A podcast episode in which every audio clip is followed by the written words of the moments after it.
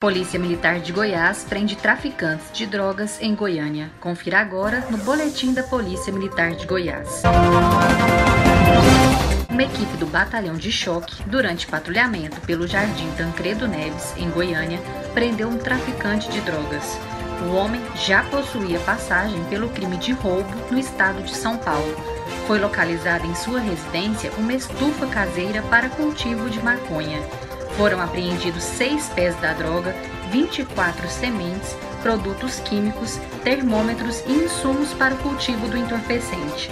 O traficante foi encaminhado para a central de flagrantes.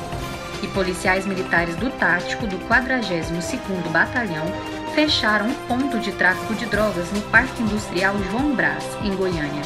Uma mulher foi detida e com ela foram apreendidas porções de maconha já preparadas para venda balança de precisão, dinheiro e um caderno utilizado para o controle do tráfico. Polícia Militar de Goiás, patrimônio dos goianos.